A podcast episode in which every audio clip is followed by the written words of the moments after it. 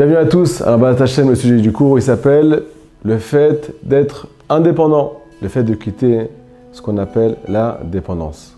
Avec la paracha de Beau, on va réussir à ne plus être accro aux mauvaises choses et être accro aux bonnes choses, à la vérité, à la réalité, et à ce qui nous amène, Bezrat Hashem, au bonheur véritable. Alors, il y en a qui sont accros à Botaille, au café, le café le matin, un café chaud. Et si, de Shalom, les amis, ils n'ont pas pris le café. Alors, change de trottoir, N'approche pas cette personne, c'est dangereux pour ta santé. Il y en a qui sont accros à la cigarette, il y en a qui sont accros à ce qu'on appelle la tristesse, il y en a qui, pour eux, le but de ce monde, c'est de se morfondre et de chercher ce qui ne va pas dans leur vie. Mais et d'où ça vient? D'où ça commence?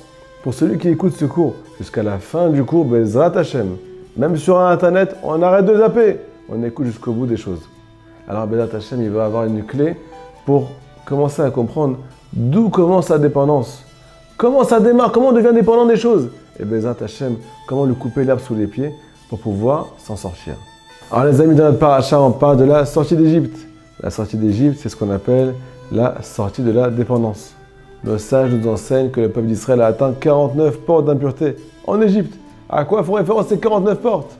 Il est marqué dans le livre saint que ces 49 portes d'impureté font référence à un éloignement total de la vérité, à une dépendance totale du mal.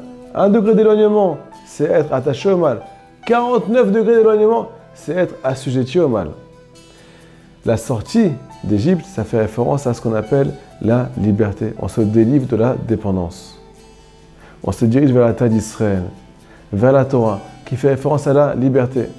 Mais quand on va commencer à comprendre ce qui s'est passé dans le passé, sur le plan géographique, on va comprendre comment vivre au présent, avec une liberté totale, avec la Géoula.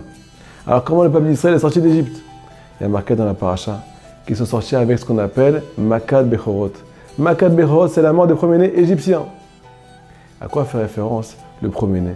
Le premier-né, c'est celui qui vient ouvrir la matrice, celui qui vient ouvrir les portes, celui qui vient réjouir et qui commence les choses. C'est la naissance, c'est le début des choses. Il y a marqué dans le livre que quand on va, nous aussi, tuer le premier-né, c'est quoi tuer le premier-né? C'est prendre le mal à sa source, prendre l'exil à sa source. On va pouvoir nous aussi être délivrés de ce qu'on appelle la dépendance. C'est quoi la source des choses? Comment un juif il agit? Pourquoi un juif il agit de telle façon? Pourquoi il est assujetti à un comportement? Pourquoi il est assujetti à des pensées? Pourquoi il est assujetti à un plaisir? Alors la source des choses, il faut savoir que c'est les convictions. À quoi tu crois? Où se trouve ta émouna? En quoi tu crois? Si tu crois que telle chose, qu'elle soit bonne ou mauvaise, elle va t'amener du plaisir, et ben tu vas mettre toutes tes forces, toutes tes pensées et, tous tes actes dans cette chose-là. Pourquoi? Parce que tu y crois. Dis-moi en quoi tu crois et je te dirai ce que tu feras. Donc en deux mots, les actes démarrent de ce qu'on appelle une pensée. Les pensées démarrent de ce qu'on appelle un plaisir. Je pense à ce qui me fait kiffer. Et le plaisir démarre d'une conviction. Si jamais je ne crois pas en telle chose, je ne vais pas commencer à chercher du plaisir là-bas. Alors comme vous l'avez compris les amis, laquelle la semaine, c'est de prendre les choses à leur source. C'est de changer la base de données qui était à la base erronée.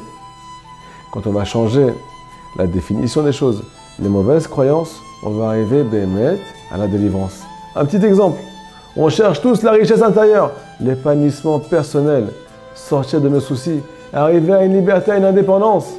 Mais le petit problème, c'est que notre définition de la liberté, c'est de faire ce qu'on veut. Et Rabotaï, ça n'existe pas. Notre définition du bonheur, c'est quand on n'a plus jamais de soucis. Et Rabotaï, ça n'existe pas. Notre définition du shlambaït, c'est quand on prend le dessus sur l'autre. Rabotaï, il n'y a pas de shlambaït. Pourquoi? Parce que dans la Torah, c'est le fait d'honorer l'autre qui met de la paix à la maison. La Torah est synonyme de paix, synonyme de liberté. Alors, on va prendre un petit exemple. Comment la Torah définit le bonheur? Comment la Torah définit la richesse? Quelle est la conviction de la Torah? C'est quoi la vraie émouna? C'est quoi la vraie base de données qui nous aide à atteindre, mettre ce qu'on désire? Marqué dans la Mishnah, c'est qui le riche? C'est pas celui qui est rempli à Botaï, c'est celui qui est heureux de sa part. Mais à Botaï, ça c'est atteignable. Ça c'est à notre portée de main, à l'instant T, maintenant tout de suite. Mais pour arriver à cette conviction-là, il faut s'asseoir avec soi-même, faire le tri des choses. Est-ce que mes convictions que j'ai utilisées jusqu'à aujourd'hui m'ont amené à mes rêves ou bien elles m'en ont éloigné? Et est-ce que si jamais j'arrive à accepter et à ce qu'on appelle me plier à la Torah, aux convictions de la Torah, je vais peut-être atteindre un bonheur présent et certain. Shabbat Shalom.